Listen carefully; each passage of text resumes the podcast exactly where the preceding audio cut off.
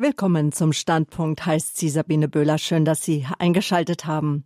Vor genau einem Jahr, Ende Februar 2020, haben Inhalt und Ton des Urteils des Bundesverfassungsgerichts zur Freigabe der organisierten Suizidbeihilfe Lebensrechtler und Christen erschreckt, ja gar erschüttert. Laut Urteilsbegründung habe jeder das Recht, sich selbst zu töten und sich dabei fremder Hilfe zu bedienen. Das sei Teil des Selbstbestimmungsrechts, das uns die Verfassung gewährt. Seitdem wird über Sterbehilfe und assistierten Suizid noch intensiver diskutiert. Und heute Abend haben Sie die Möglichkeit mitzudiskutieren. Unser Standpunktthema die Frage Recht auf Suizid. Wir sprechen mit dem Journalisten und Fernsehmoderator Michael Rack in der nächsten Stunde darüber, was Sterben in Würde wirklich bedeutet.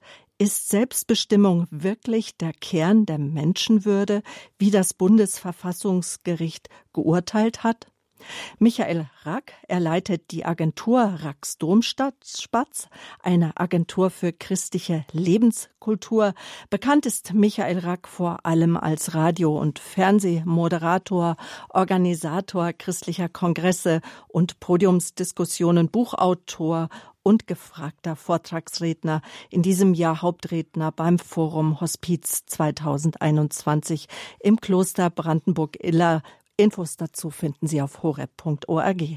Von 1998 bis 2009 war Michael Rack Pressesprecher des Hilfswerks Kirche in Not, wofür er weiterhin Aufträge im gesamten deutschsprachigen Raum wahrnimmt. Er wirkt auch in leitenden Positionen in christlichen Printmedien und Sendern. Heute Abend ist er im Standpunkt auf Radio Horeb zu Gast. Guten Abend, Herr Rack, schön, dass Sie da sind. Ja, guten Abend, Sabine Böhler und einen herzlichen Gruß an alle Hörerinnen und Hörer. Recht auf Suizid, was Sterben in Würde wirklich bedeutet. Unser Thema heute Abend über Sterbehilfe und assistierten Suizid wird wieder intensiver diskutiert. Vor ein paar Monaten, Ende November, haben ja Millionen das Drama Gott von Ferdinand von Schirach in der ARD gesehen, das genau dieses Thema behandelte. Und laut Umfrage sind über die Hälfte der Deutschen dafür, dem Leid ein Ende setzen zu dürfen. Also der Dammbruch hat begonnen, Herr Rack, und nimmt seinen Lauf. Vor genau einem Jahr hat das Bundesverfassungsgericht entschieden, jeder habe das Recht, sich selbst zu töten und ja dabei professionelle Hilfe oder fremde Hilfe in Anspruch zu nehmen. Es sei Teil des Selbstbestimmungsrechts, das uns die Verfassung gewährt. Helfen Sie uns jetzt nochmal. Was war eigentlich neu an diesem Urteil, Herr Rack? Eigentlich weniger, als man so denkt. Äh, denn es ist ja tatsächlich so, in Deutschland, dass die, äh, dass die äh, Selbsttötung immer schon seit 1871, seit es das Reichsstrafgesetzbuch gab, straffrei war. Und weil die Haupttat, die Selbsttötung straffrei war, auch der Versuch, war es auch die Beihilfe. Das haben nur die meisten nicht gewusst. Und es war im Grunde ein, ein Element des Lebensschutzes, das noch vor fünf Jahren, als die Diskussion wieder stärker aufflammte um, äh, um Suizid und assistierten Suizid, dass da über 80 Prozent der Deutschen gedacht haben, Selbstmord oder die Beihilfe dazu, das ist eigentlich verboten. Und äh, es war so, dass vor ja, sechs Jahren jetzt, 2015, zum ersten Mal dieses Verbot, äh, äh, zum ersten Mal die Freiheit des äh, Suizids eingeschränkt worden ist. Man wollte nämlich vor allem den Sterbehilfevereinen das Handwerk legen, die mit ihrer Propaganda für äh, den, äh, das frei verantwortliche Ausscheiden aus dem Leben äh, im Grunde eine Gefahr waren für den Lebensschutz und die das zum Teil auch aus kommerziellen Motiven gemacht haben. Und darum hat der Deutsche Bundestag 2015 die sogenannte geschäftsmäßige Beihilfe verboten. Unter geschäftsmäßig verstand man nicht nur die kommerzielle Beihilfe, äh, sondern auch, wenn jemand das ohne Entgelt gemacht hat. Also sobald jemand regelmäßig angeboten hat, einem anderen aus dem Leben zu verhelfen, ist es geschäftsmäßig. Und das betraf vor allem eben die Sterbehilfevereine, aber auch Ärzte, die bereit waren, immer wenn sie gefragt werden, eben diesen sogenannten Dienst äh, zu leisten. Also das war im Grunde seit äh, 1990 äh, dem Embryonenschutzgesetz eigentlich das erste Lebensschutzgesetz äh, in, in den letzten äh, 30 Jahren. Und dieses Gesetz, also das Verbot der geschäftsmäßigen Beihilfe, hat das Bundesverfassungsgericht jetzt aufgehoben vor einem Jahr in dieser Entscheidung und hat nicht nur bekräftigt, dass es straffrei ist, äh, Suizid zu begehen und äh, dabei zu helfen, sondern hat den Suizid sozusagen geadelt äh, zu einem Recht, äh, ein, ein Recht, das also durch Selbstbestimmung, das der Selbstbestimmung des Menschen äh, zum Ausdruck äh, verhilft und das sogar zur Menschenwürde äh, dazugehört äh, und hat es im Grunde als Errungenschaft verkündet, äh, dass man äh, selbst, selbst aus dem Leben scheiden kann und da andere auch noch mit reinzieht.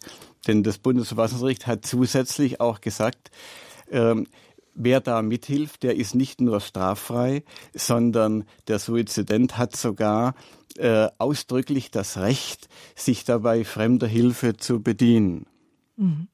Wenn die Änderung durch das Gesetz von 2020 so relativ geringfügig war, Harak, was macht dieses Urteil dann in den Augen der Kirchen, der katholischen Kirche oder und auch der Lebensrechtler so gefährlich, weil da ging ja ein regelrechter Aufschrei auch.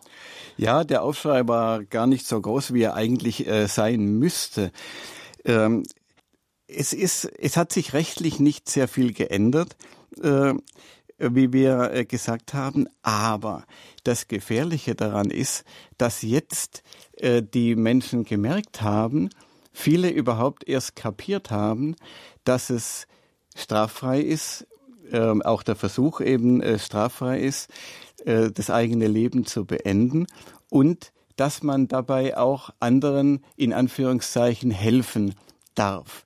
Und das ist ein großer Angriff auf das Selbstmordtabu, das wir in der äh, Bevölkerung haben. Denn bisher hat nicht das Strafrecht äh, das Leben geschützt äh, gegenüber denen und für die, die aus Verzweiflung äh, aus dem Leben scheiden wollten, sondern das Selbstmordtabu, das gesellschaftlich äh, immer noch äh, sehr stark verankert ist. Man tut so etwas einfach nicht. Man bringt sich nicht um. Man macht sich nicht einfach vom Acker. Und man zieht nicht auch noch andere rein und bittet äh, auch noch die nächsten Angehörigen, äh, einem dabei zu helfen. Dieses Selbstmordtabu, äh, das wird jetzt angegriffen.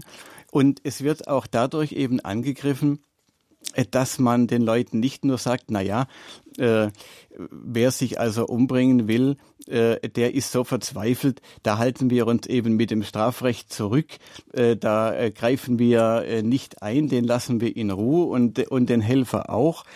Ähm, sondern jetzt wird eben ausdrücklich gesagt, ja, das ist ja dein gutes Recht, das gehört ja zu deiner geheiligten Selbstbestimmung. Äh, und da wird, äh, da, da bekommt der Suizid eine Dignität, äh, die in totalem Widerspruch steht zu dem Selbstmordtabu, das bisher galt. Und das, das Gefährliche ist, dass dieses Freiwillige, in Anführungszeichen, werden darüber noch sprechen, Ausscheiden aus dem Leben zu einer neue Normalität äh, werden könnte, dass der äh, dass Suizid geradezu gepriesen wird als Methode, das Leben in Würde zu beenden. Und, äh, und wenn das mal so weit gekommen ist, dass das allgemein akzeptiert ist in, in breiten Bevölkerungskreisen, dass man ähm, selbst, äh, selbstverantwortlich aus dem Leben scheidet, wenn, wenn das Tabu einmal gefallen ist, dann wird der Druck auf alte Menschen, auf kranke Menschen, ähm, aber auch auf andere äh, massiv zunehmen, doch diesen Weg zu wählen. Denn wir wissen doch alle, äh, wie die demografische Entwicklung ist, dass der Anteil der älteren Menschen immer mehr zunimmt. Äh, wir können uns vorstellen, dass die wirtschaftliche Entwicklung nicht so gut bleiben wird in 15, 15 Jahren, wie sie jetzt ist. Und da ist doch ganz klar, äh, dass, die, äh, dass der Druck zunehmen wird äh, zu einem sogenannten sozialverträglichen Frühableben, wie man etwas scherzhaft mhm. dazu sagt. Und das ist das eigentlich Gefährliche an dieser Geschichte.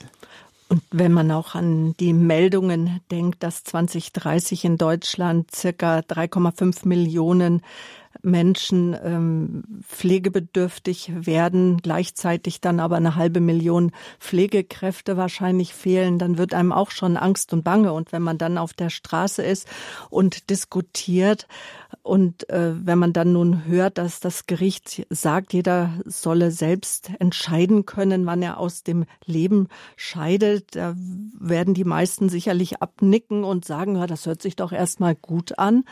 Denn äh, wir entscheiden, ich entscheide ja sonst auch über mein Leben. Was ist gut für mich? Wie ernähre ich mich? Wie pflege ich mich? Wann gehe ich zum Arzt? Also könnte man ja fragen, warum soll uns gerade jetzt, wenn es um das Sterben geht, diese Entscheidung genommen werden?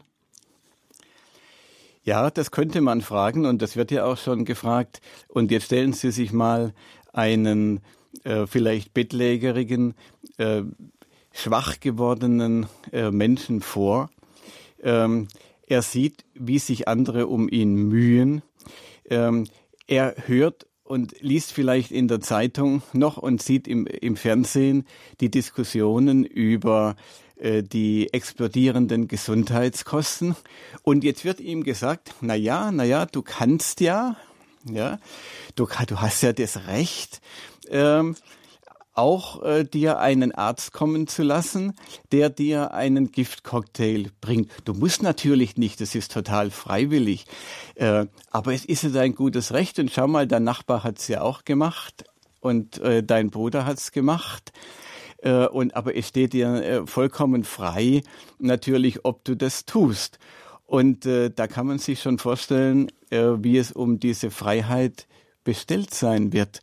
Und je mehr äh, Menschen dann dem Druck nachgeben und sagen, na ja, na ja, dann äh, ist es vielleicht doch besser, äh, wenn ich mein Leben jetzt beende, äh, ehe das für alle zu viel, zu schwer wird und zu viel kostet. Mhm. Ähm, jeder, der, der dem Druck nachgibt, schwächt das Leben. Jeder, jeder, der dem Druck nachgibt, macht es für andere, die gerne weiterleben würden, schwerer, diesem Druck zu widerstehen. Darüber haben wir jetzt noch gar nicht gesprochen, Herr Rack. Ich denke immer an das Gebot, du sollst nicht töten. Das hört sich für mich so alles so an, als ob das völlig ausgehebelt wird und äh, eher äh, ja das Selbstbestimmungsrecht eher der Kern unserer Menschenwürde ist. Aber vielleicht so die Frage jetzt, was ist denn dann der Kern überhaupt der Menschenwürde, Herr Rack?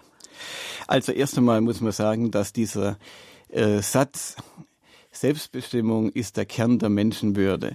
Einer der dümmsten Sätze ist, den ich also jemals äh, in politischen Diskussionen gehört habe. Ähm, er wurde nicht zuerst zum ersten Mal jetzt vom Bundesverfassungsgericht ausgesprochen, sondern schon 2015, als es um das Verbot der geschäftsmäßigen äh, Selbstmordbeihilfe ging, äh, hat der inzwischen verstorbene Abgeordnete Hinze, der ein großer Wortführer war, äh, für den assistierten, äh, die assistierte Selbsttötung, ähm, hat diesen Satz gebraucht und der kam, weil er sich so, so kernig und so eindrucksvoll anhört, äh, hat er es auch bis in die Tagesschau geschafft. Und äh, ich habe mir damals schon gedacht, man muss wirklich den den, äh, die Menschen noch einmal ermuntern, wenn sie gerade solche kernigen Sätze hören, immer auch noch mal drüber nachzudenken, hört sich das nur gut an oder hat es auch irgendwie einen Sinn? Denn wie ist es denn äh, mit, der, mit der Selbstbestimmung? Wenn Selbstbestimmung der Kern der Menschenwürde ist, wie viel Menschenwürde haben denn dann Babys? Wie viel Selbstbestimmung haben sie? Das kann man sich ja, äh, das kann man sich ja leicht, äh, leicht ausrechnen. Äh, Menschen, äh, die nicht im Vollbesitz ihrer Kräfte sind, Menschen, die sehr jung sind, äh, zum Beispiel eben, oder auch Menschen mit Demenz und so weiter. Was bleibt von ihrer Menschenwürde übrig, wenn die Selbstbestimmung deren Kern sein soll? Wir sind ja das ganze Leben mit eingeschränkter Selbstbestimmung konfrontiert. Am Anfang haben wir gar keine, dann haben wir ein bisschen mehr und wenn wir erwachsen sind und äh, äh, im Beruf stehen und so weiter, dann haben wir wieder ein bisschen mehr. Aber wir, wir haben ja nie die totale Selbstbestimmung, sondern wir sind ja immer fremdbestimmt. Wir zahlen Steuern, äh, wir halten uns an die Regeln äh, des Straßenverkehrs äh, und so weiter. Ähm, wenn uns jetzt Ehemänner zuhören, die, äh, möchte ich mal ein bisschen scherzhaft sagen, äh, äh, die sollen mal überlegen, wie viel Selbstbestimmung äh, sie noch haben. Ich bin ja auch einer. Natürlich haben wir da auch noch Selbstbestimmung, äh, aber äh, wir fühlen doch, äh, wenn, wenn wir, wenn wir uns auch an an die Regeln halten, die andere vorgeben, auch dann fühlen wir uns doch nicht mit geringerer Menschenwürde. Wir halten es doch nicht für menschenunwürdig, äh, wenn wir uns auch mal nach der Frau richten oder wenn wir Steuern zahlen oder wenn wir, also wir sind vielleicht äh, der Meinung, die Steuern sind zu hoch, aber äh, wir fühlen uns ja da nicht in unserer Menschenwürde tangiert. Also Selbstbestimmung und Menschenwürde haben zunächst einmal gar nichts miteinander zu tun. Jetzt haben Sie, Frau Böhler, gefragt, ja, äh, worin liegt denn nun die, die Menschenwürde, eigentlich der Kern der Menschenwürde? Genau.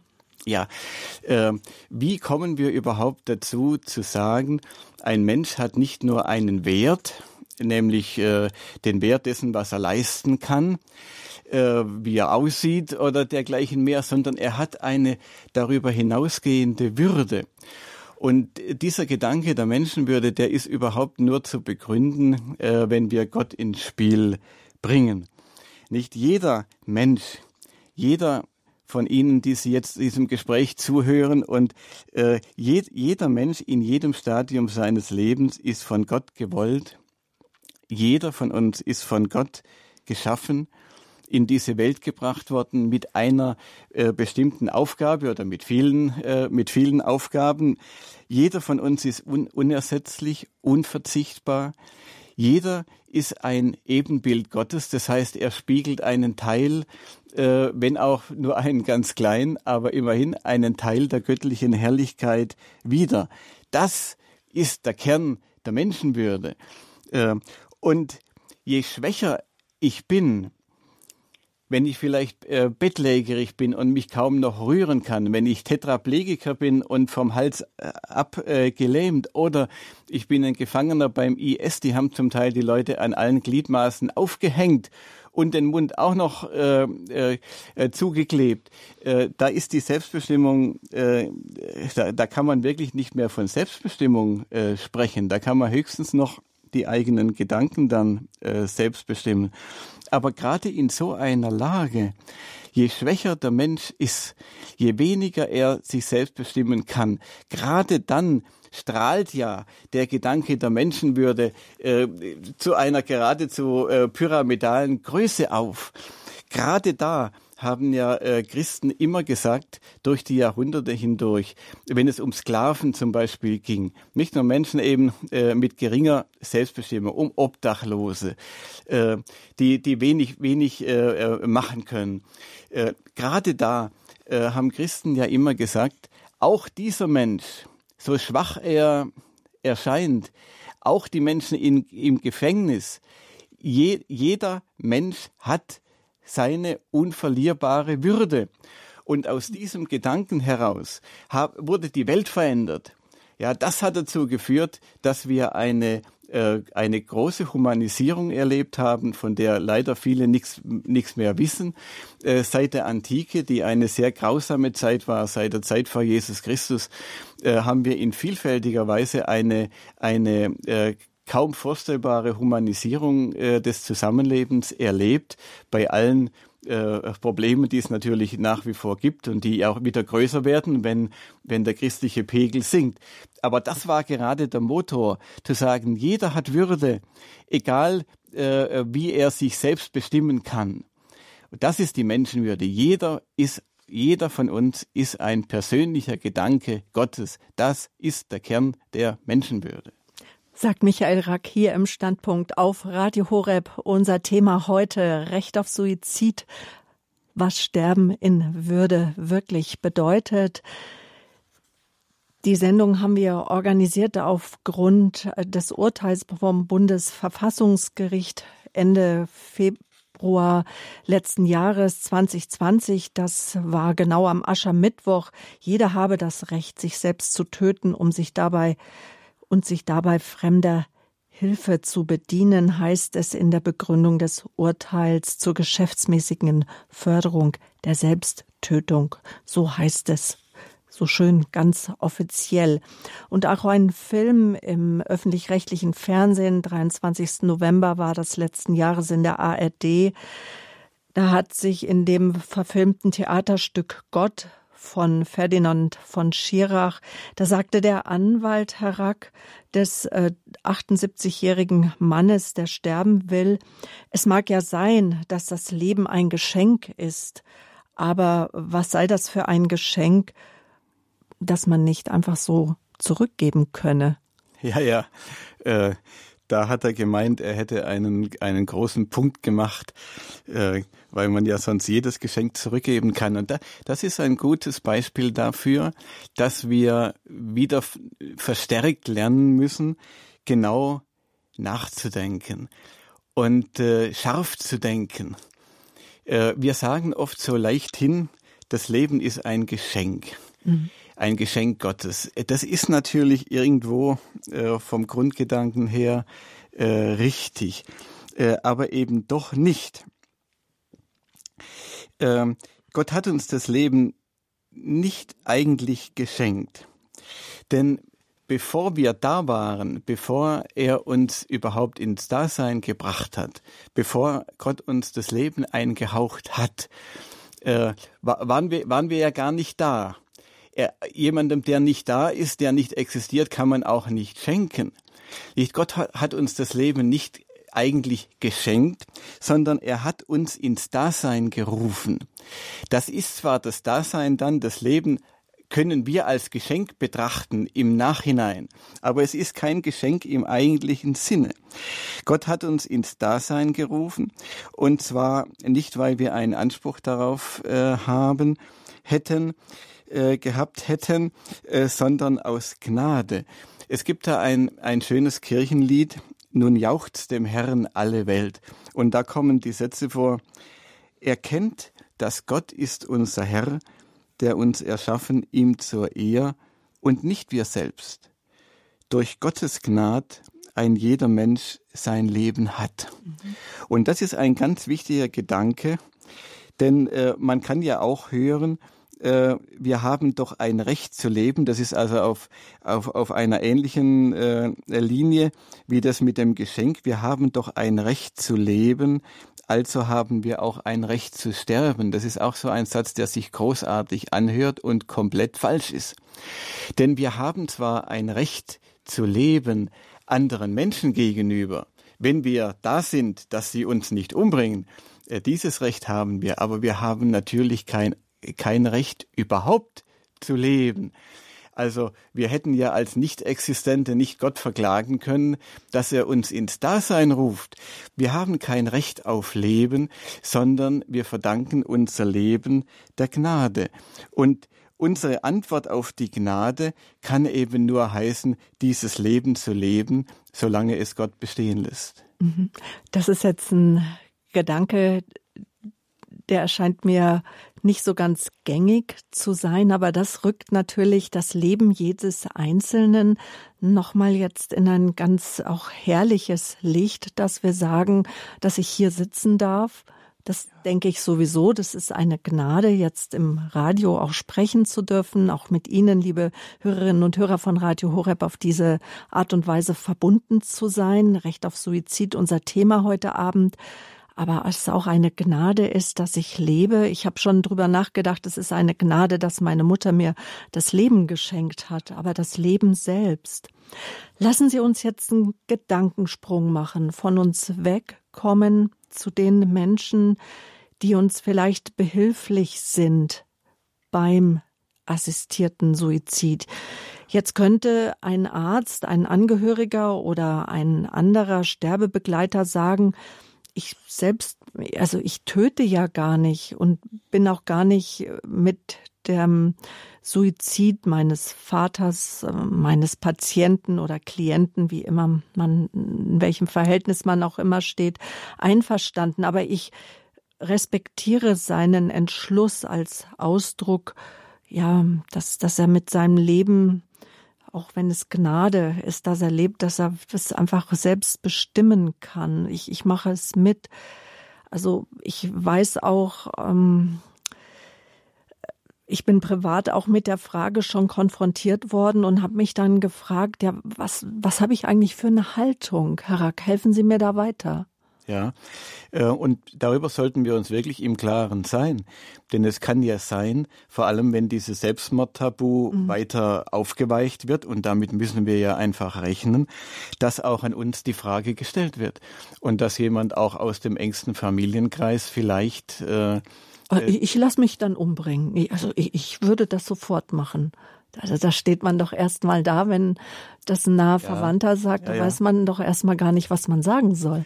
Und äh, wir müssen eben damit rechnen, denn äh, wie, wie immer im Lebensschutz äh, ist jede Aufweichung äh, des Lebensschutzes verbunden gewesen die letzten Jahrzehnte mit einer erheblichen medialen äh, äh, Unterstützung, möchte ich mal sagen. Äh, es, es hat immer Kampagnen gegeben äh, für die Abtreibung und äh, jetzt auch eben für den assistierten Suizid, der dann letztlich auch in die in die in das Tötung auf Verlangen in die Euthanasie übergehen wird. Da kommen wir vielleicht noch drauf, dass das einfach auch in der Logik des Ganzen liegt. Ja, nun haben ja wir wir Menschen ein, einen sehr starken Lebenswillen von Natur. Das ist auch einer der Gründe, warum die Kirche immer äh, gesagt hat, äh, Selbsttötung äh, ist abzulehnen, weil schon die Natur des Menschen zeigt, dass der Mensch nicht auf Selbsttötung äh, angelegt ist. Er hat einen sehr starken äh, Überlebenswillen, selbst in, in schwieriger Situation. Und äh, nun muss man die Frage stellen, wie wird denn dieser Lebenswille überwunden? Und dann wird man schnell draufkommen, dass es eben nicht so einfach ist, dass der Helfer sagen kann, ja, die Entscheidung trifft ja der andere, der sich töten will. Ich helfe ja nur mit, äh, sondern er muss sich die Frage stellen, äh, ob nicht seine, seine Hilfe erst, äh, erst den Entschluss äh, des Betreffenden äh, der, äh, der mit dem Gedanken spielt, selbst aus dem Le Leben zu scheiden, möglich macht. Denn äh, wenn jemand einen Helfer ruft, dann kann man sich ja schon die Frage stellen, ja, warum tut er das denn überhaupt? Denn es kann sich ja jeder umbringen. Also ich würde da, wir würden da sofort viele Möglichkeiten einfallen. Und man kann heute über das Internet auch sich entsprechende äh, Giftcocktails äh, sicherlich ordern. Die Sterbehilfevereine äh, geben einem Anleitung, wie man das fachgerecht macht. Äh, warum muss dann denn da äh, noch einer helfen? Also offenbar reicht äh, der freie Wille da nicht. Und da würde ich ja mal ganz, äh, ganz hart sagen, äh, Beihilfe tötet. Denn sie gibt äh, den, äh, oft das entscheidende Moment äh, dazu. Ähm, da gibt's noch ein paar Aspekte, äh, über die selten gesprochen wird.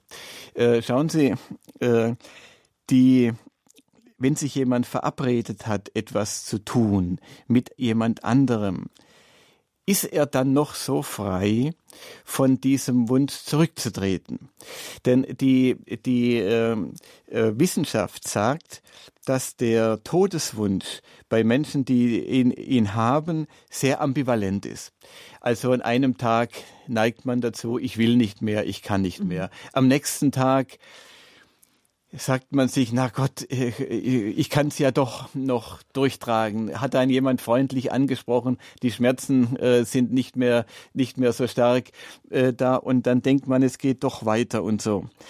Äh, wenn man sich mit jemand verabredet hat, es gibt einen Fall im, im deutschen Strafrecht, wo äh, eine Tat schon unter Strafe steht, wenn sie noch gar nicht das Versuchsstadium erreicht hat, sondern man sich nur verabredet hat. Und das ist die Verabredung zum Mord. Und äh, der, der Strafgesetzgeber hat äh, gesagt, äh, das müssen wir unter Strafe stellen, weil wenn die schon im Hinterzimmer zusammensitzen und sagen, morgen oder nächste Woche bringen wir den so und so um, dann sind die schon so gebunden durch die Absprache, dass sie nicht leicht davon wegkommen. Und das kann sich ja auch von unseren Hörerinnen und Hörern äh, jeder leicht vorstellen, wenn sie sich verabredet haben mit der Nachbarin, dass sie zu einer Veranstaltung gehen am Abend und sie kriegen Kopfschmerzen vorher oder der Ischias plagt, dann würden sie vielleicht zu Hause bleiben und sagen, doch, muss ich vielleicht heute nicht unbedingt mhm. gehen. Aber wenn, wenn sie wissen, in einer halben Stunde klingelt die Nachbarin, dann machen sie sich halt doch fertig, weil sie sich mit ihr verabredet haben.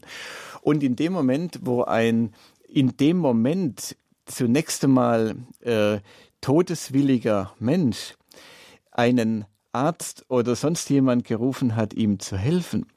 Äh, morgen um zehn äh, soll es geschehen. Äh, da ist eben, wenn dann der Todeswunsch wieder nachlässt, äh, doch schon eine gewisse Bindung entstanden und es ist nicht gesagt, dass er dann noch zurücktritt. Mhm. Ja, und das, über, das Argument überhaupt äh, gegen, die, gegen die Beihilfe. Mehr als zwei Drittel derer, die eine Selbsttötung versuchen und dabei scheitern, versuchen es nicht wieder. Ja, was heißt es denn für die Beihilfe? Also, äh, ich muss doch damit rechnen, dass in den meisten Fällen, wenn das jetzt in dem Moment nicht klappt, der Betreffende einen Tag später oder eine Woche später gar nicht mehr würde sterben wollen. Aber ich habe ihm jetzt den Giftcocktail äh, äh mhm. gebracht, er hat ihn genommen und jetzt ist er tot. Ja, was ist denn das? Und jetzt will ich mal von der, von der anderen Seite auch darüber wird, äh, äh, denke ich, viel zu wenig schon auch in diesem unsäglichen äh, Fernsehfilm von, äh, von Schirach äh, viel zu wenig darüber gesprochen. Ja, äh, äh, dies, also dieser, dieser äh, 76 war er, war er glaube ich, äh, dieser Herr Gärtner, äh, der in dem Film da äh, den, den Todeswilligen gespielt hat, äh, der, der war in diesem fiktiven Fall äh, voll in seine Familie eingebunden. Der hatte Kinder, der hatte Enkel, mit denen er auf gutem Fuß stand. Der war nicht krank, äh, dem ging's gut. Der hatte nur also irgendwelche Alterszipperlein. So. Und jetzt zieht er äh, seine Angehörigen da hinein. Äh, äh, sie sollen da irgendwie dabei sein und viele andere äh, spielen auch mit dem Gedanken, andere da äh, mit reinzuziehen, dass sie da helfen und äh, der, der todeswillige äh, Ehemann äh, bittet seine Ehefrau darum und umgekehrt. Ja, denkt da vielleicht jemand daran, dass der Überlebende Partner, der den Giftcocktail äh, gebracht hat, weil er nun so gedrängt worden ist von seinem, dass der weiterleben muss. Mhm. Und damit zurechtkommen muss, ne? Ja. Mit diesem schlechten Gewissen dann und vielleicht der Plage und äh, da gibt's ja dann sogar einen Ausdruck auch neuerdings dafür. Ähm, das Post-Euthanasie-Syndrom. Genau. Genau, entspricht dem Post-Abortion-Syndrom. Äh, und äh, wie viele Menschen äh, leben mit schweren Schuldgefühlen, obwohl sie aus vermeintlicher Liebe äh, und subjektiv empfundener äh, Liebe und dem Gefühl mhm. der, der, der Barmherzigkeit und so weiter gehandelt haben. Äh, Sie werden das doch nicht mehr los. Ich darf doch das meinem Partner nicht zumuten, äh, dass er mir einen Giftcocktail bringt und damit sozusagen zum Ausdruck bringt, du sollst nicht mehr leben. Ja, das ist doch das, was im Grunde mit dieser Handlung gesagt wird, auch wenn der Betreffende das im Grunde ja gar nicht will. Er will ja, äh, dass, der, dass der Partner weiterlebt. Aber er hat den Gift äh, oder sie äh, hat den Giftcocktail gebracht und, und damit belasten wir die Menschen. Äh, das Bundesverfassungsgericht hat überhaupt nicht daran gedacht. Äh, es ging im Grunde von einem falschen Menschenbild äh, aus, äh, das heute viel Schaden anrichtet, nämlich das Menschenbild des Solitärs. Ja, jeder ist ein Solitär. Jeder lebt äh, äh im, äh, im Grunde für sich. Ja, niemand äh, äh, soll sich von anderen helfen lassen. Das ist ein wichtiger Punkt, auf den wir äh, sicherlich noch noch kommen, noch kommen müssen. Äh, jeder ist also eine, jeder, jeder Mensch ist eine Insel äh, sozusagen.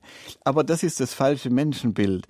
Jeder ist zwar ein Individuum, ein persönlicher Gedanke Gottes, das ist richtig, aber er ist gleichzeitig, und auch das gehört zum christlichen Menschenbild und äh, zu dem Menschenbild eben, wie der Mensch eben ist, jeder ist auch ein Gemeinschaftswesen.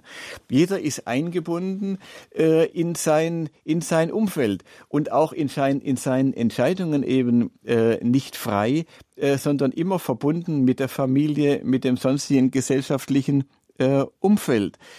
Äh, und äh, da sollte sich also jemand, der nicht mehr weiß, warum er weiter leben soll, und ich will das nicht, nicht äh, bagatellisieren, dass es schlimme, äh, äh, so selbst empfundene Notlagen gibt und dass Menschen ein schweres Schicksal haben. Aber wer nicht mehr weiß, warum er weiterleben soll, der soll sich äh, bitte mal, äh, der soll mal überlegen, ob das nicht allein ein guter Grund ist, weiterzuleben, äh, dass man nicht das Umfeld damit belastet. Ich kenne etliche Menschen, habe etliche persönlich gekannt, gute Menschen, liebe Menschen, die sich umgebracht haben. Äh, auch gläubig, gläubige Menschen, ja, die äh, Depressionen eben hatten. Das ist ja meistens über 90 Prozent äh, sind haben ja irgendwelche auch klinisch äh, nachweisbaren äh, Depressionen, die sich umgebracht haben. Und ich kenne die äh, auch Angehörige, die leiden noch Jahrzehnte später, auch wenn sie nicht den Giftcocktail gebracht haben, schon dann leiden sie, äh, dass ihr äh, Verwandter, ihr Freund, ihr, ihr, ihr Partner sich umgebracht hat. Das ist etwas, womit man seine Lieben äh, nicht belasten sollte. Und das ist Grund genug, sein Leben tapfer zu Ende zu leben, egal wie schwer es ist. Das geht nämlich auch. Und was mich an dieser, ich rede mir ein bisschen in Rage, aber da muss man, da muss man wirklich noch äh, etwas dazu sagen, was mich an diesem, an diesem äh, Fernsehfilm Gott äh, so gestört hat, äh, dass dann jemand wie dieser Herr Gärtner äh, dem nichts fehlt, dem nichts fehlt, äh, da mhm. äh, äh, auch, auch von seinem Anwalt äh, sozusagen glorifiziert wird und als Held dargestellt wird, dass er jetzt also selbst den Entschluss fasst, aus dem Leben zu gehen. Nein, die Menschen sind Helden, die tapfer ihr Leben zu Ende leben. Äh, auch wenn es schwer ist, auch wenn sie allein sind, auch wenn sie viel Schlimmes erlebt haben, auch wenn sie krank sind, ja, die das tapfer zu Ende leben und ein gutes Beispiel geben all denen um sie herum. Mhm. Und da der Herr Gärtner ja nicht ins Ausland gehen wollte, hatte er seine Hausärztin gebeten und die hat aus persönlicher Überzeugung ja gesagt, dass das für sie überhaupt nicht in Frage kommt, einen zwar betagten, aber gesunden Patienten ein todbringendes Präparat zu besorgen. Und im Urteil, Harack, des Bundesverfassungsgerichts, das ist ja auch der Aufhänger unserer heutigen Standpunktsendung, in der wir fragen Recht auf Suizid, was Sterben in Würde wirklich bedeutet. Ähm, da wird ja den Ärzteverbänden dann dringend nahegelegt, Ärzten die Mitwirkung am Suizid zu gestatten. Ist es nicht gut, dass Suizidassistenz, wenn es sie schon gibt, von Ärzten geleistet werden würde? Also das ja. ist jetzt so also eine verschachtelte Frage, aber das fragen sich ja viele Menschen. Ja, wenn es jetzt schon vom Bundesverfassungsgericht so entschieden wurde, dann können es doch auch Ärzte machen. Ja, dass es dann fachgerecht äh, genau. sozusagen ausgeführt wird. Und dazu hat ja. äh, ein, ein ehemaliges Mitglied des Deutschen Ethikrates, äh, äh Professor Eckhard Nagel, äh, der, der auch Arzt ist und äh, äh, Professor für Medizinmanagement, äh, der hat sich damit auseinandergesetzt und hat darauf hingewiesen, dass ein assistierten Suizid auszuführen erstens mal keinerlei medizinisches Fachwissen voraussetzt. Äh, da ist genug Wissen äh, und viel besseres Wissen in den Sterbehilfevereinen äh, vorhanden. Und er hat äh, gesagt, ich habe mir das Zitat äh, extra mitgebracht, er sagt, ich als Mediziner weiß nicht, wie man jemanden tötet. Meine Studenten lernen das auch nicht. Also als ob sozusagen Ärzte Fachleute für das Töten wären. Das ist ja ganz neu. Bisher hat man eigentlich gedacht, Ärzte sind für das Heilen und für das Lindern äh, von, äh, von Schmerzen zuständig, aber doch nicht für das Töten. Und äh, der Präsident des südafrikanischen Ärzteverbandes, der hat gesagt, ja, äh, wenn man da Spezialisten sucht, dann sollen das doch Soldaten oder Polizisten übernehmen. Die können das viel, viel besser. Wir Ärzte werden doch nicht fürs Töten ausgebildet. Ja, mhm. äh, warum, warum will man denn die Ärzte dabei haben? Aus dem gleichen Grund, warum man unbedingt die katholische Kirche damals äh, in das in die das Abtreibungsgeschehen, Fristenlösung mit Beratungspflicht äh, hineinziehen wollte. Äh, und die hat es ja zunächst mal auch mitgemacht, bevor Rom äh, da äh, dann dagegen eingeschritten ist. Natürlich aus gutem, äh, äh, aus, aus, aus guter Absicht, ja, um im Einzelfall äh, zu helfen. Aber man wollte damals die Kirche dabei haben, um dem Ganzen den Anschein des eben nicht so verfemten zu geben. Und aus genau dem Grund will man heute die Ärzte dabei haben, weil wenn Ärzte mit ihrem mit ihrem Berufsethos da dabei sitzen, ja, ja, dann ist es ja nicht mehr so schlimm. Dann ist es eine Art medizinische äh, Dienstleistung. Äh, dann gibt's da auch, äh, in, kann man das auch abrechnen. Da gibt's dann einen Punkt äh, in der äh, in der in der ärztlichen, äh, weiß nicht der Fachbegriff, äh, äh, wie das heißt, in der Gebührenordnung, in der ärztlichen Gebührenordnung. Ja, also das ist doch keine, keine Sache für Ärzte. Äh, und wenn man den assistierten Suizid als eine normale ärztliche Dienstleistung anzusehen beginnt, dann unterhüllt es eben auch wieder das Selbstmord-Tabu. Und das Vertrauen in die Ärzteschaft wird sinken. Das ist doch ganz klar. Äh, wenn, wenn man weiß, dass ein Arzt an Tötungen mitwirkt, aus welcher guten Absicht auch immer, dann wird dieser Arzt äh, von vielen anderen Patienten nicht mehr äh, aufgesucht werden. Das ist ja bei der Abtreibung schon so, äh, dass wenn das eben bekannt wird, deswegen wollen sich ja auch Ärzte, die zum Beispiel da mitwirken an Abtreibungen, gar nicht in irgendwelche Listen eintragen. Ja. Recht auf Suizid was Sterben in Würde wirklich bedeutet. Unser Standpunktthema heute Abend mit dem Leiter der Agentur Rax Domspatz, mit dem Journalisten, mit dem Radio- und Fernsehmoderator Michael Ragharak. Hm, Lassen Sie uns einen Gedankensprung machen, nämlich zu den Umfragen, die ich eben in meiner Anmoderation schon erwähnt habe. Mich hat das wirklich schockiert, aber auch nach dem Film oh Gott war das auch ähm, sichtbar in der Fernsehdiskussion. Zwei Drittel der Menschen begrüßen, befürworten nach Umfragen den assistierten Suizid. Lassen Sie uns noch so uns Gedanken darüber machen, warum das so ist. Ja, das ist ja schon lange so. Und es geht übrigens quer durch alle Bevölkerungsgruppen, übrigens auch durch die Konfession. Und ich glaube, es liegt daran, dass äh, die Menschen das, ich glaube, die Menschen finden das eigentlich nicht gut, natürlich nicht. Äh, aber sie wollen für sich selber so eine Art Notausgang äh, offen halten. Äh, ich glaube, mancher denkt, ach, wenn ich wirklich ganz schlimme Schmerzen mhm. äh, leiden muss, wie das früher ja auch oft der Fall war, heute ja nun nicht mehr. Ähm, heute sagen ja die Ärzte, sie können in fast jedem Fall äh, die Schmerzen so weit lindern, äh, dass jemand gut, äh, gut damit äh, leben und sterben kann. Ähm, und äh, aber aber es ist immer noch in den Köpfen drin. Ich könnte vielleicht dann schwer leiden oder ganz allein sein oder verzweifelt sein und ich will einfach mir diesen Ausweg schaffen. Und äh, die äh, Leute machen sich eben nicht klar und das äh, kann man ihnen auch nicht vorwerfen. Äh, viele machen sich nicht klar, dass, dass, dass wenn das wahr wird, was sie für, den, ihren, für sich selber eigentlich als Notausgang denken, dass man eben diese Möglichkeit hat, möglichst einfach da aus dem Leben zu sein, äh, dass dann das ganze Leben, unser, unser aller Leben, begründungspflichtig wird. Das Leben ist dann nicht mehr Schicksal, sondern es ist zur Aufgabe geworden.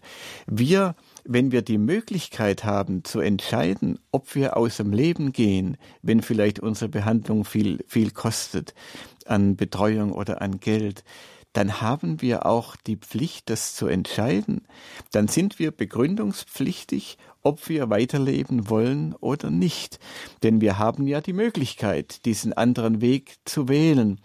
Und äh, das wird eben diesen ungeheuren Druck dann aufbauen, über den wir am Anfang der Sendung gesprochen haben. Und das sollten sich die Menschen äh, äh, klar machen. Äh, und dann kommen sicherlich viele auch äh, zu einer zu einer anderen Entscheidung. Und es, es gibt noch einen weiteren Gedanken dazu. Ähm, wenn es einmal sozial akzeptiert wird und äh, regelmäßig gemacht wird, dass man ähm, aus freiem Willen, frei immer in Anführungszeichen, äh, aus, dem, aus dem Leben scheidet, dann wird auch der Staat weniger Geld aufwenden für die, für die Hospize, für die Palliativmedizin, wo es dringend nötig wäre, das mehr zu unterstützen. Denn es gibt ja einen, einen anderen Weg, der eben billiger ist. Viele befürchten, dass sie vielleicht unerträgliche Schmerzen haben.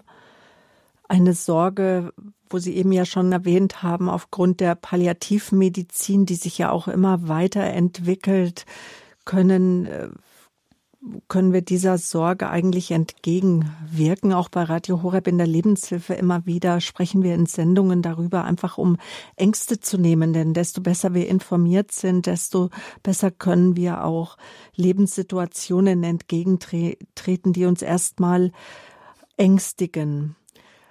Immer öfter hört man aber von Menschen, dass sie anderen im Alter nicht zur Last fallen wollen.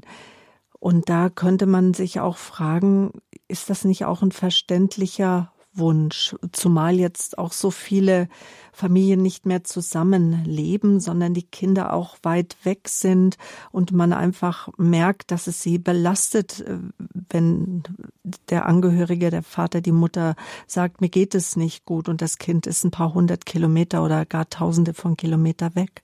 Also ein verständlicher Wunsch, Herr Rack. Absolut. Ähm, und äh, er spielt auch eine große Rolle. Ähm, es gibt eine aktuelle Studie der Universität von Utrecht. Utrecht in Holland. Holland ist ja schon sehr viel weiter, äh, also weiter auf der, auf der Bahn nach unten. Äh, da ist auch die, äh, die Tötung auf Verlangen schon, schon länger zulässig. Gibt viele Erfahrungen. Und die Universität Utrecht hat eine repräsentative Umfrage gemacht mit 21.000 über 55-Jährigen. Und von denen haben 10.000, also knapp die Hälfte, äh, gesagt, sie wollten ihr Leben frühzeitig beenden. Da sieht man auch, wie schnell äh, das dann äh, um sich greift, wenn mal das Selbstmordtabu bricht. Und da hat man nach den Motiven gefragt. Und Schmerz war da kein Motiv mehr, weil die Leute inzwischen doch viele wissen, dass das nicht mehr das Thema ist am Lebensende. Aber 56 Prozent haben gesagt aus Einsamkeit. Einsamkeit ist der Grund. 42 Prozent anderen nicht zur Last fallen. Ja. Und 36 Prozent Geldsorgen. Also man konnte mehr, mehrfache äh, Fragen nennen. Das waren die entscheidenden Punkte.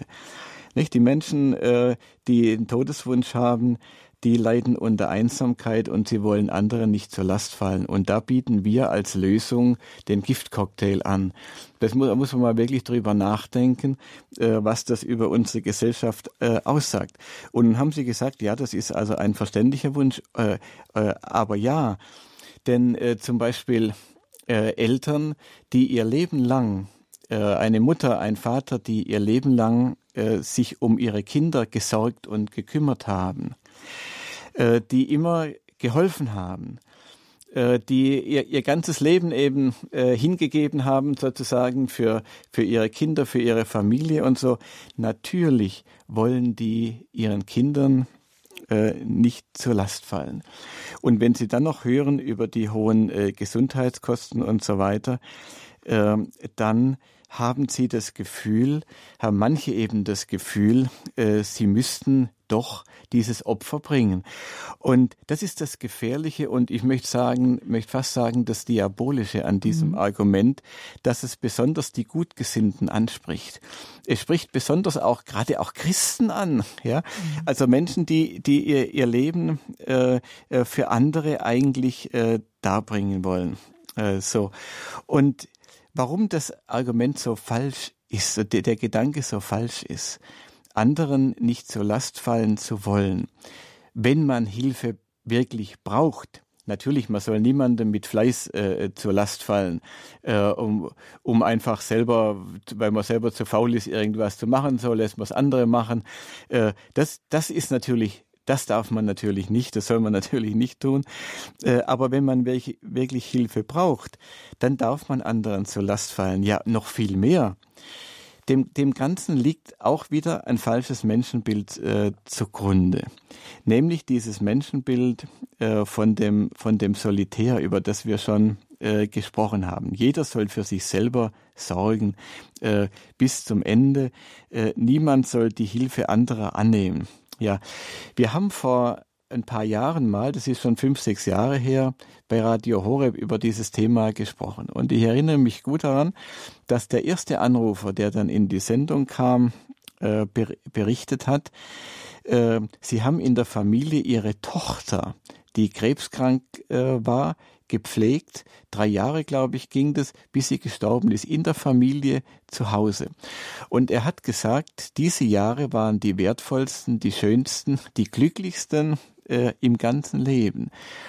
Familien, die ein kind, trotz, trotz der Last, die Last war enorm, hat er natürlich äh, gesagt. Ein, das Kind zu Hause, also war kein Kind mehr, sie war eine 30-jährige äh, Frau, äh, aber die Tochter äh, zu Hause zu pflegen trotzdem die glücklichsten Jahre. Familien, die ein Kind haben mit Down-Syndrom, sind ja fast nur noch christliche Familien, äh, die so ein Kind überhaupt zur Welt bringen. Ähm, die sagen, dieses Kind, das hält unsere ganze Familie zusammen. Das ist unser, unser Glücksfaktor. Ähm, äh, nicht? Der, der, der Mensch ist ein, ein Mängelwesen. Und wir sind alle angelegt auf gegenseitige Hilfe. Wir sind auf der Welt, um in der Liebe zu wachsen, in der Hilfe für andere zu wachsen. Deswegen sind wir nicht vollkommen äh, gestaltet, damit wir immer, damit es immer etwas zu helfen gibt. Wir sind, Christa Mebes hat mal gesagt, wir sind auf Liebe programmiert. Das fängt ja mit dem Baby äh, schon an. Äh, der, unser ganzes Leben ist eine Schule der Liebe und wir werden glücklich dann, wenn wir in der Liebe wachsen, wenn wir uns verströmen in der, in der Liebe für andere Menschen. Und äh, Menschen, die nun einen, einen besonders großen Hilfebedarf haben, ob das Kranke sind, ob das demente Menschen sind, die sind sozusagen ein Sinnanruf an uns. Äh, sie ermöglichen uns, Sinn zu verwirklichen, ein sinnvolles Leben zu führen, indem wir ihnen helfen. Und jetzt kommt der, der wichtige Gedanke. Wenn ich auf Hilfe angewiesen bin und mir von jemand anderem helfen lasse, dann leiste ich dem anderen damit einen ganz wertvollen Dienst. Das ist der entscheidende Gedanke. Und mancher, der in seinem Leben ein großmächtiger Firmenchef war äh, und viel Verantwortung getragen hat und viel gemacht hat und in seiner Familie der, der, der, Herr und äh, Pascha war, äh, der leistet vielleicht am Ende seines Lebens, wenn ihn andere umsorgen müssen und dürfen, dann leistet er vielleicht den größten Dienst da, wenn er sich von anderen helfen lässt. Und man kann davon ausgehen, man kann, man kann sich sicher sein, äh, in dem Moment, äh, wo ich, äh, wo jemand mir einen Dienst leistet, weil er eben geleistet werden muss, er wird das wird diesen Menschen glücklicher machen, mit Freude erfüllen, selbst dann, wenn es ihm eine große Last ist und selbst dann, wenn er murrt.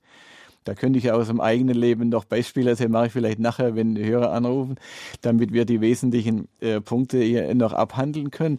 Aber das ist wirklich der entscheidende äh, Satz. Wir dürfen anderen anderen zur Last fallen.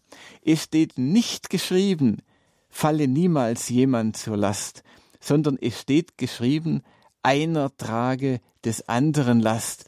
Das ist das christliche Menschenbild und so ist der Mensch. Wenn er die Last des anderen trägt, dann wird er glücklich, dann erfüllt er Sinn in seinem Leben. Und deswegen noch einmal, wir dürfen anderen zur Last fallen. Und ich habe jetzt eine neue Erkenntnis dazu, die ist brandneu am Freitag, wo ich den Kreuzweg in unserer Pfarrei mitgebetet habe. Ja, Jesus auf dem Kreuzweg. Da gibt's die Station Simon von Cyrene hilft Jesus das Kreuz tragen. Und Jesus hat diese Hilfe angenommen. Und wenn selbst unser Herr sich helfen lässt in dieser Situation, äh, wo er die Hilfe wirklich gebraucht hat, weil er schon zusammengebrochen war unter dem Kreuz, dann dürfen wir das auch. Und es ist auch insofern ein Vorbild für uns. Wir dürfen anderen zur Last fallen.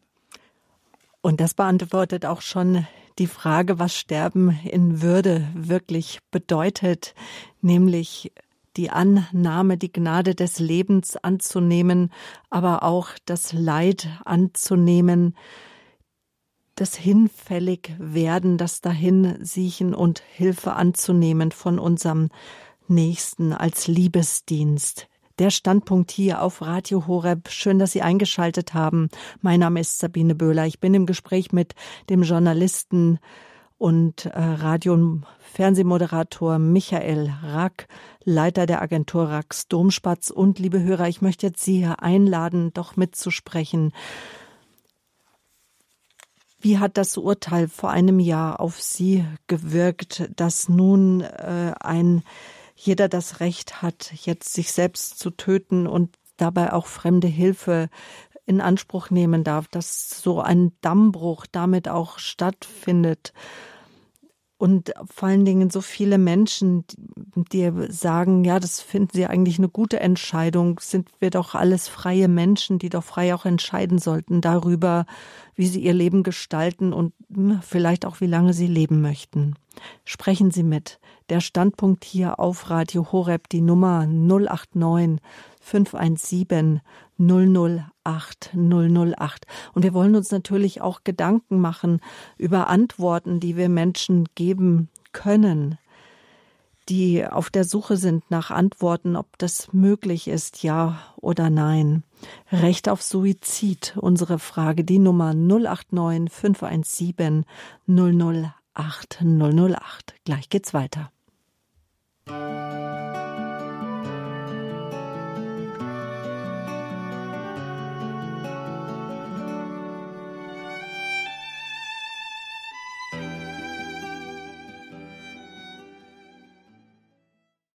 Das Bundesverfassungsgericht hat das Verbot der geschäftsmäßigen Selbsttötung nach Paragraph 217 des Strafgesetzbuches vor fünf, sechs Jahren nach zähem Ringen mit klarer Mehrheit im Bundestag beschlossen, für verfassungswidrig erklärt. Das war im letzten Jahr. Dieser Paragraph, so das Gericht in seiner Presse Mitteilung sei nichtig, weil es die Möglichkeiten einer assistierten Selbsttötung faktisch weitgehend entleert.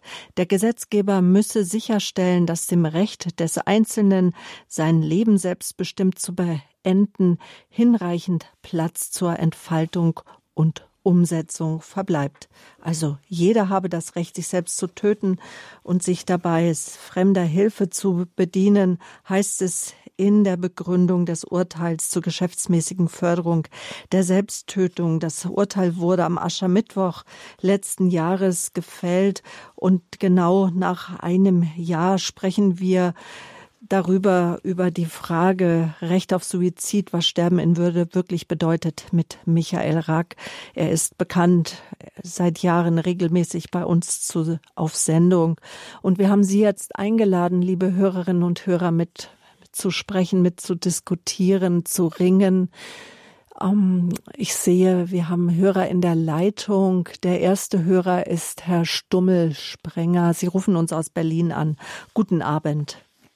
Ja, guten Abend, der Sturmius Sprenger, mein Name. Ja. Und äh, ich finde, das ist ein Totalangriff auf das Leben, auf die Würde des Lebens, auf die Menschen an sich und auf die Familien. Und es ist ein Drama, Ähm, zusätzlich eben die ganzen Abtreibungen. Also das ist die Kultur des Todes und ich würde sagen, da muss man ganz klar sich positionieren und die Kultur des Lebens dagegen bringen. Ich finde da ganz kraftvoll und stark ähm, das Gebet der Frau aller Völker und das Bild der Frau aller Völker, was auch angegriffen wird gerade derzeit. Und ich würde das gerne vielleicht sagen, das Gebet, und wirklich alle animieren, das ähm, einfließen zu lassen in ihre spirituelle Praxis, in die Kirchen, dass das wirklich gebetet wird und das auch Frieden bringen kann für die Welt, weil ähm, es sieht ja gerade ziemlich finster aus. Mhm. Und ja, beten Jesus wir vielleicht dieses Gebet auch, dass wir sagen, wir rufen auch den Heiligen Geist an, dass er uns die Unterscheidung der Geister schenkt in diesen wichtigen Fragen. Dann beten wir genau. jetzt gemeinsam. Darum, mhm. Es geht ja auch darum, dass der Heilige Geist über die Erde kommt und wirklich uns hier erneuert, was wir ja dringend ähm, brauchen. Und die Kultur des Todes, wenn wir jetzt auch dieses ganze Corona äh, mit hineinbeziehen und das mal so betrachten, äh, also diese sogenannte Pandemie, dass ähm, ja einerseits die Tode hier ähm, hervorgerufen werden. Da wird nichts geschützt, kein Leben geschützt, im Gegenteil, es wird äh, supported, unterstützt. Und ähm, ja, das, das ist auch sozusagen, könnte man auch in einem großen Zusammenhang sehen, der da nicht ausgeschlossen ist. Ja. Mhm. Dann bitten Herr wir Jesus um Christus, Sohn des Vaters, sende jetzt deinen Geist über die Erde. Lass den Heiligen Geist wohnen in den Herzen aller Völker, damit sie bewahrt bleiben mögen vor Verfall, Unheil und Krieg.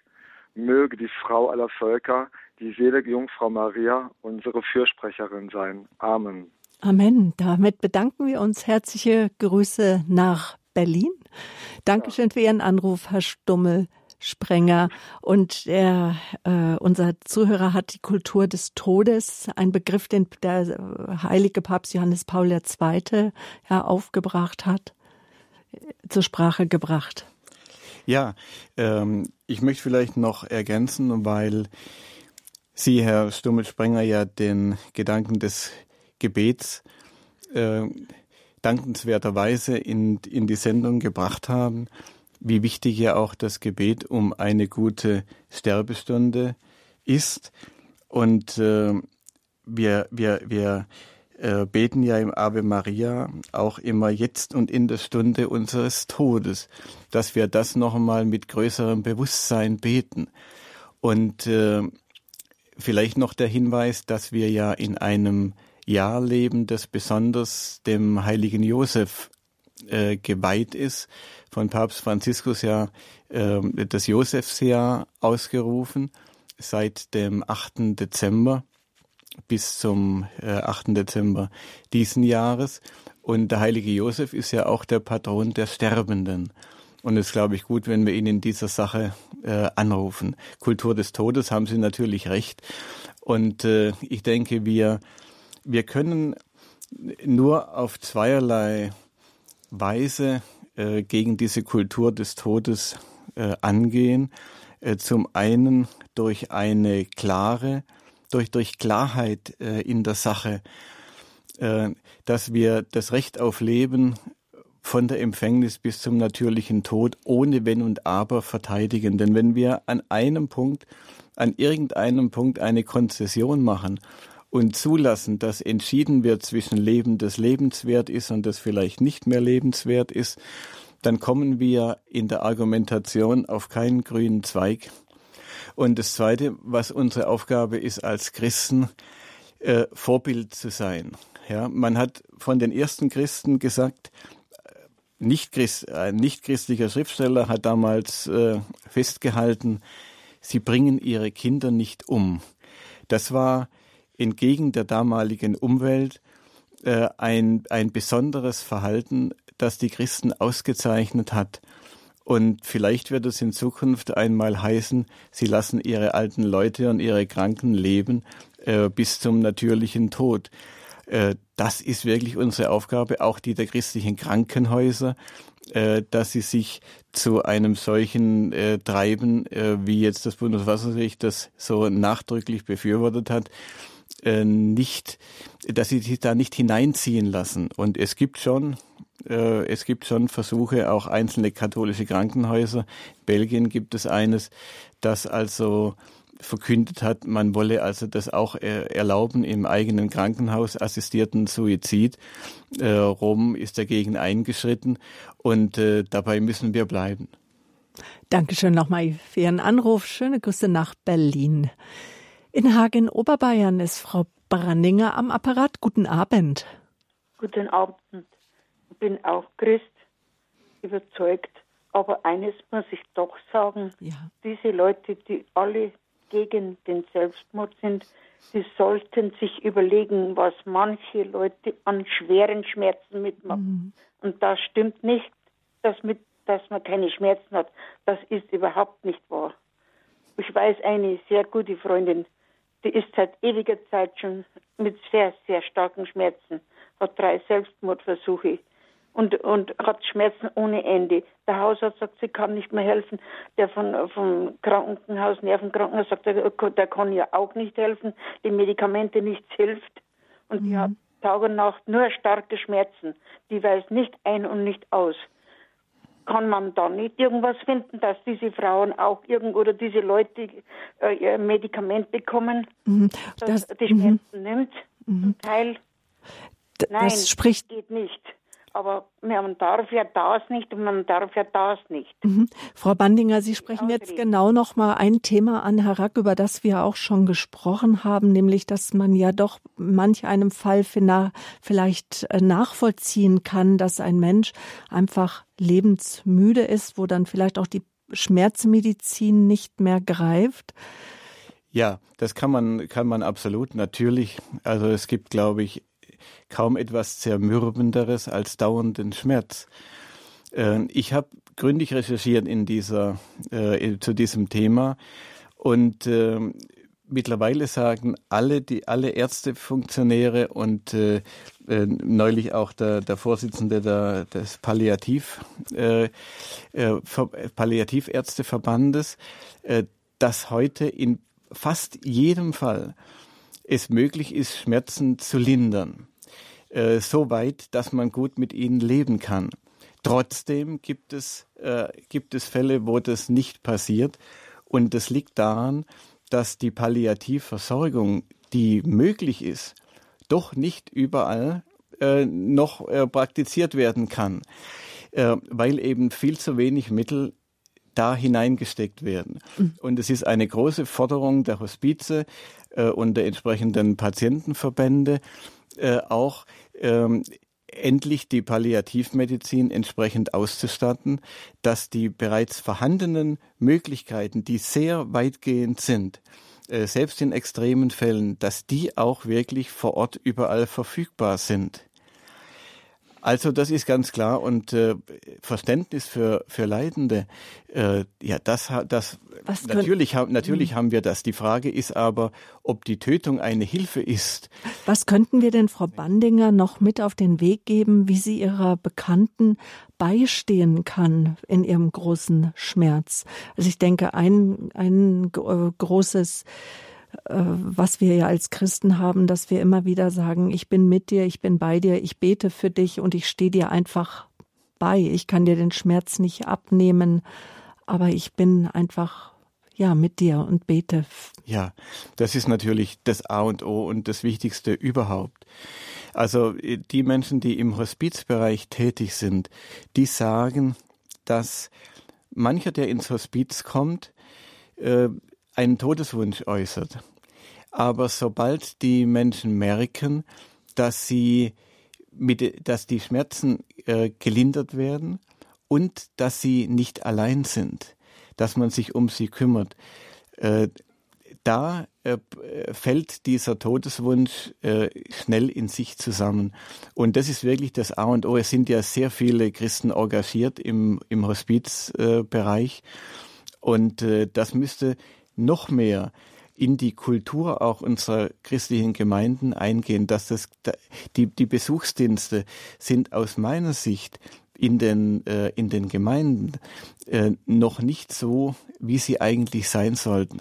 Ich glaube, wir haben es noch zu wenig als Aufgabe erkannt, die sehr weit verbreitete Einsamkeit, äh, die, die vielen alleinlebenden Menschen, gerade auch äh, ältere Frauen oft, die, die allein leben, äh, das als unsere Aufgabe, als unsere vorrangige Aufgabe anzusehen. Und da Besuchsdienste ja zurzeit nicht möglich sind, dann eben Telefondienst, dass man Telefonate führt und einfach sich so auch beisteht.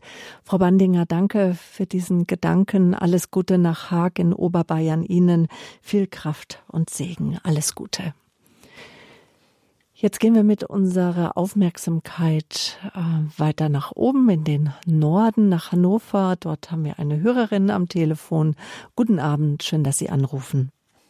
Ja, guten Abend. Äh, ich muss sagen, äh, ich bin äh, ziemlich aufgebracht und mhm. also ich bin auch Christin. Ja. Ich finde die Darstellung zum Teil sehr einseitig. Es wird über diesen äh, legalisierte Hilfe zum Suizid gesprochen als ein, äh, ein Dammbruch ein Selbstmordtabu wird gebrochen, Menschen werden, werden umgebracht sozusagen. Äh, in Fakt ist aber, dass sich in Deutschland jedes Jahr 10.000 Menschen äh, das Leben nehmen. Äh, in den Niederlanden und in Oregon, wo also Beihilfe zum Suizid schon seit längerem äh, legalisiert ist, da gibt es ganz klare Untersuchungen, dass die Zahlen derer, die dann Hilfe in Anspruch nehmen, also nur ganz unwesentlich ge äh, gestiegen ist.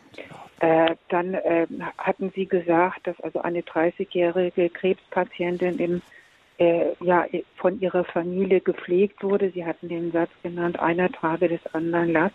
Das finde ich sehr schön und ich kann mir durchaus vorstellen, dass wenn eine Familie eine kranke Person auffängt und betreut, äh, dass das für alle auch eine bereichernde Situation sein kann, gewisserweise. Aber die Realität ist einfach so, äh, ich habe also Zugang zu Pflegeheimen, äh, die Zustände, ich glaube, man muss sie nicht beschreiben, wie unwürdig die sind oder wie das Sterben in den Krankenhäusern abgeschoben alleine ins mhm. Badezimmer, wie die Realität da aussieht. Mhm. Ähm, dann ist mir äh, ganz stark aufgefallen jetzt, dass Sie immer von den körperlichen Schmerzen äh, gesprochen haben. Die können sicher ganz gravierend sein, weiß ich auch aus eigener Erfahrung. Mhm. Aber das ist ja nicht das alleine, sondern es gibt so viele seelische Dinge. Also beispielsweise, Sie haben nicht davon gesprochen, dass das Leben Geschenk ist, aber dass es eine Gnade ist. Und wenn man dann dieser Gna diese Gnade erfährt, warum ja, wird zugelassen oder dass, dass Menschen in toxischen, total dysfunktionalen Familien aufwachsen und diesen Menschen ausgeliefert sind. Mhm. Sie haben äh, gesagt, dass Eltern, die ein Leben lang für die Kinder gesorgt haben, haben das dann weiter ausgeführt. Äh, das ist, weiß Gott, nicht immer so. Oder wenn ich alleine an den sexuellen Missbrauch in der katholischen mhm. Kirche mhm. denke, mit welchen fatalen Folgen solche Traumatisierungen dann äh, einhergehen. Und äh, da haben sich auch schon viele Menschen suizidiert. Mhm. Und diese ja, es, es können Menschen so verzweifelt sein, nicht nur wegen körperlicher Schmerzen, sondern einfach, weil ihre Lebensrealität von Anfang an einfach sehr und immer weiter sehr schwierig war. Was ich auch ein bisschen, apropos schwierig finde, ähm, äh, Sie haben äh, darauf hingewiesen, was es für Angehörige bedeutet wird, wenn man die sozusagen mit ins Boot nimmt und sagt, kannst du mir äh, dabei helfen? Und äh, dass die da äh, lange an vielleicht an, an, an Schuldgefühlen oder ähnlichen Gefühlen zu tragen haben. Das kann ich durchaus nachvollziehen. Aber wissen Sie, wie es Menschen geht, und ich bin mehrfach davon betroffen, wenn Angehörige sich suizidiert haben. Und äh, dann kommt zu dem ganzen Schmerz und der Verzweiflung, der Trauer, dann irgendwo auch noch Schuldgefühle. Also das finde ich auch, finde ich auch sehr, sehr mh, hm, schwierig. Also mhm. Ja, mir sind noch einige andere Dinge, mhm. aber ich sehe jetzt. Aber danke jetzt erstmal, dass Sie Ihre Gedanken mit uns geteilt haben. Hören wir, Michael Rack möchte sicherlich darauf antworten. Ja, auf alles kann ich natürlich nicht eingehen, aber erstmal ganz äh, äh herzlichen Dank, dass Sie diese kritischen Fragen gebracht haben. Äh, man kann jetzt nicht äh, nicht alle Themen ansprechen. Die Zahlen, die Sie genannt haben und die da immer herumgeistern von, von Oregon, so die, äh, da äh, würde ich äh, entschieden widersprechen. Also äh, überall, wo man, wo man äh, längere Zeit ähm, bereits den assistierten Suizid legalisiert hat, sind die Zahlen weit nach oben gegangen. In Belgien ist es mittlerweile in einigen äh, Regionen schon der Normal, also ein Normalfall geworden. Äh, so groß ist der, ist der Anteil derer.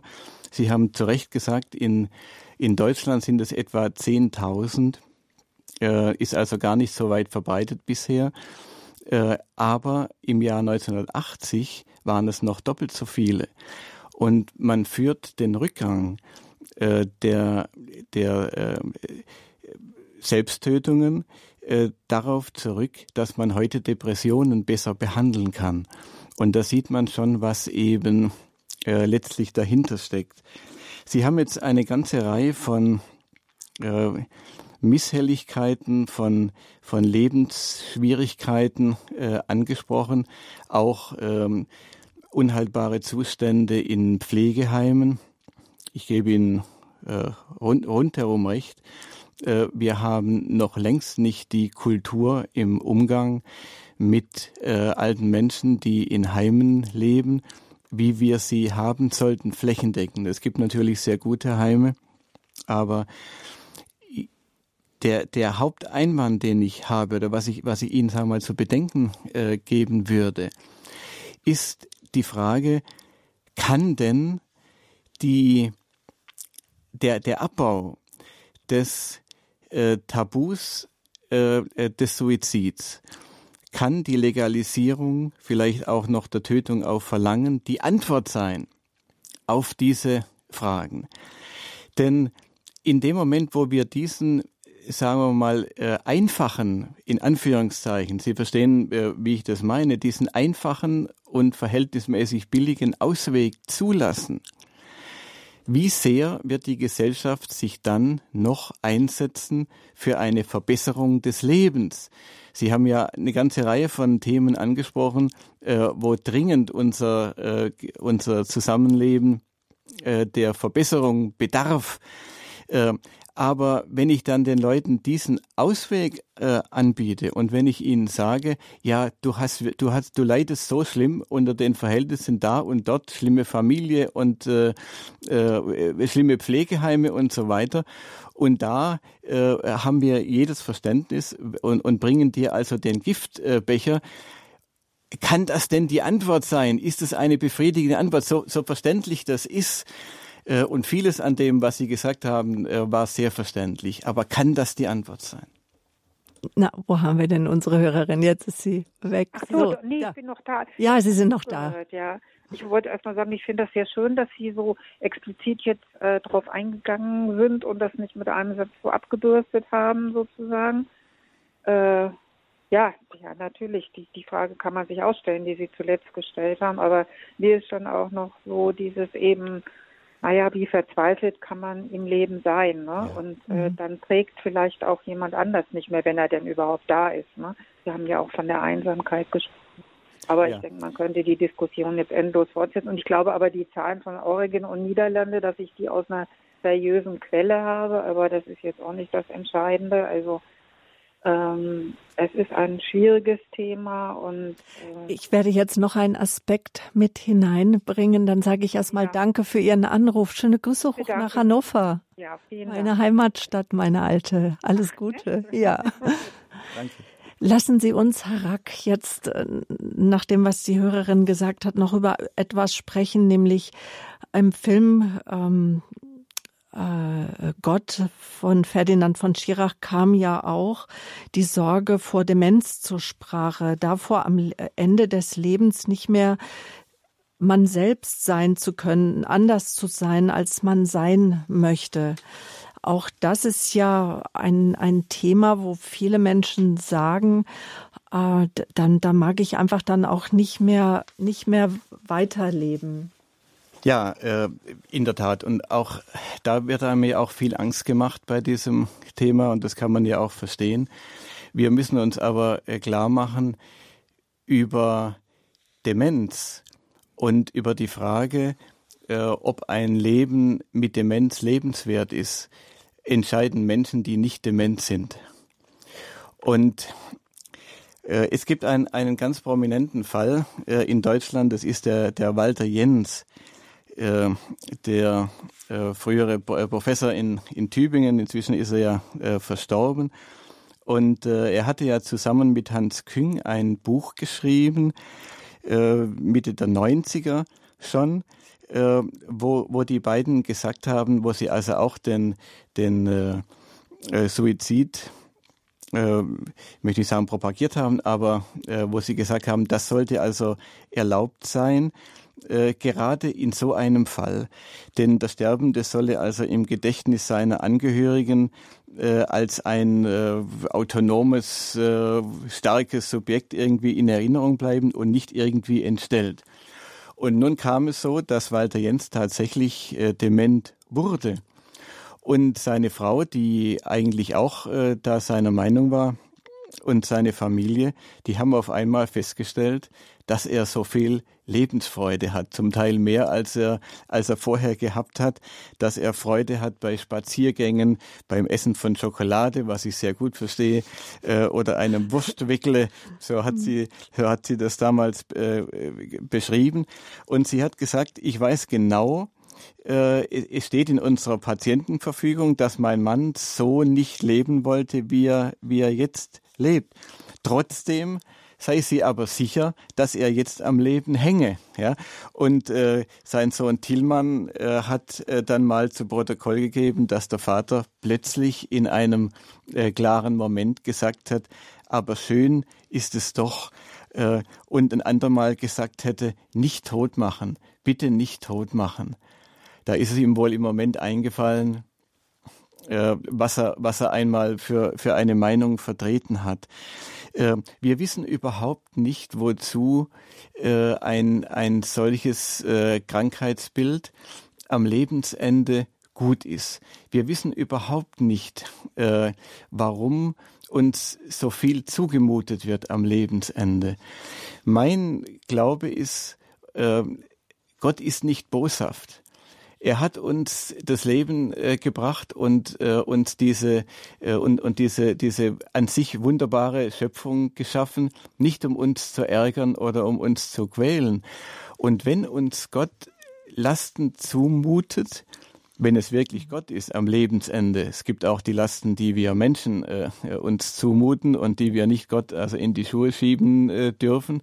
Die kommen aus unserer menschlichen Freiheit. Aber wenn uns Gott am Lebensende noch irgendwie leiden lässt, dann bin ich davon überzeugt, das ist jetzt ein Glaubenszeugnis, kein wissenschaftlicher äh, Beleg, äh, dass Gott uns dieses Leid nur zumutet, um uns Schlimmeres zu ersparen. Und das äh, ist mir wichtig noch zu, noch zu erwähnen, weil es ja oft heißt, äh, man soll doch jemand dann friedlich entschlafen lassen am, am Lebensende, äh, wenn er großes Leid hat, wie auch äh, die äh, Frau Badinger vorher gesagt hat, wenn da große Schmerzen da sind äh, und, und dergleichen. Äh, aber wir, wir wissen überhaupt nicht, ob jemand, der sein Leben selbst abkürzt, ob ihm dadurch Leid erspart wird oder nicht. Denn wir wissen nicht, was im Sterben passiert, äh, genau, und was hinterher passiert.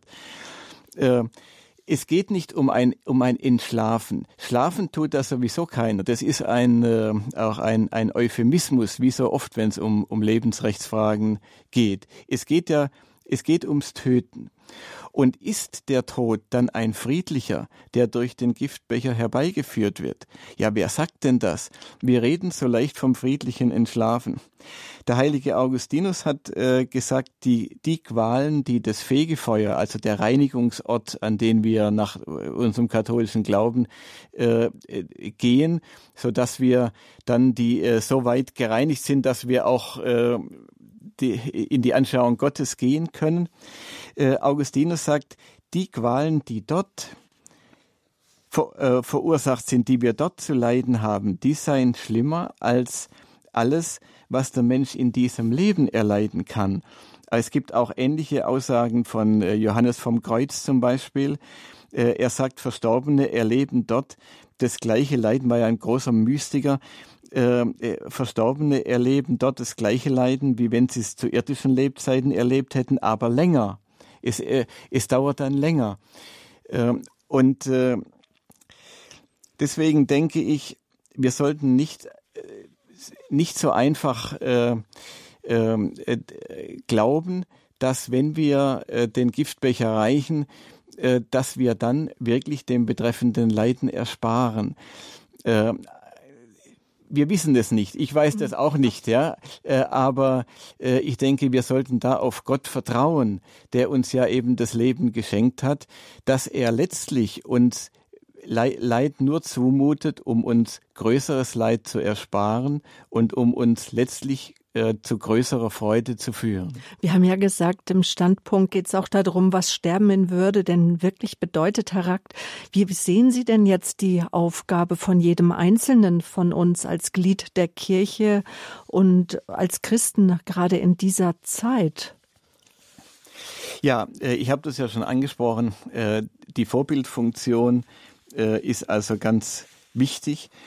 Äh, dass wir als christliche Gemeinden die leitenden Menschen, und es müssen ja auch nicht unbedingt immer Ältere sein, äh, dass wir sie äh, noch, noch viel mehr in den Blick nehmen und äh, auch aktiv uns bemühen, auf sie zuzugehen. Das wird natürlich von vielen gemacht und viele, viele opfern sich auf, nicht nur Christen im, im Dienst für, für andere, aber Christen besonders oft, das ist gut, das zeichnet uns ja auch aus. Äh, und äh, der christliche Geist geht sogar noch über die, diejenigen hinaus, die, die in die Kirche gehen. Und es ist gut, wenn, wenn wir das noch sehr viel mehr in den Blick nehmen. Und wir müssen Alternativen aufzeichnen. Die Alpha hat jetzt, die große Lebensschutzorganisation, hat jetzt zum Jahrestag dieser Gerichtsentscheidung ein Schutzkonzept für Suizidgefährdete äh, gefordert und äh, hat in ihre Pressemitteilung geschrieben, ja, jetzt hat auch ein Hörer ja schon angesprochen, der Herr aus Berlin, äh, ja, es, es gibt jetzt Schutzkonzepte wegen Corona für, für ältere Menschen, aber wo sind denn die Schutzkonzepte für Suizidgefährdete? Äh, da gibt's auch schon was, aber äh, das ist vielleicht längst nicht genug. Und ich bin sicher, wenn wir eben den, den, den einfachen, den vermeintlich einfachen Ausweg äh, eröffnen und propagieren, dass es dann, äh, dass dann der Elan, solche Schutzkonzepte für Suizidgefährdete zu erlassen, äh, eben nach, nachlassen wird. Äh, ich möchte sehr ermuntern. Äh, es gibt ein, ein tolles Buch, das ist zu Recht ein Bestseller geworden von einer äh, Fußpflegerin. Äh, ich habe das äh, hab irgendwo aufgeschrieben. Oskamp heißt sie, glaube ich. Den Titel weiß ich nicht auswendig und ich finde es jetzt auch gerade nicht in meinen Unterlagen. Aber ich glaube, Katja Oskamp äh, sollten Sie mal googeln, eine, eine Fußpflegerin, die so berichtet, wer so alles in ihre Fußpflegepraxis äh, kommt. Und äh, die praktiziert in Berlin-Marzahn, äh, wo auch viele Menschen leben in den Plattenbauten, die es sehr schwer haben. Und da kann man, da kann man äh, lesen in diesen einfachen Berichten, wie viele Menschen, die schwer geplagt sind, die geplagt sind von Schmerzen, die durch ihr persönliches Schicksal, durch Einsamkeit geplagt sind, wie sie doch ihr Leben tapfer zu Ende leben. Und es soll niemand glauben, ein auch noch so zurückgezogenes Leben äh, ohne äh, Bedeutung durch berufliche Tätigkeit und dergleichen habe keine Auswirkung. Man kann immer noch sehr viel äh, Sinnvolles machen. Äh, jeder Mensch wirkt auf seine Umgebung, äh, auch wenn er nicht mehr viel tun kann. Äh, man kann sich vielleicht um Nachbarn kümmern, äh, allein schon, dass man sie freundlich anspricht, dass man ein, mit einem freundlichen Gesicht durch die Gegend geht, dass man, wenn man seine Einkäufe macht, der Verkäuferin ein aufmunterndes Wort äh, zuspricht.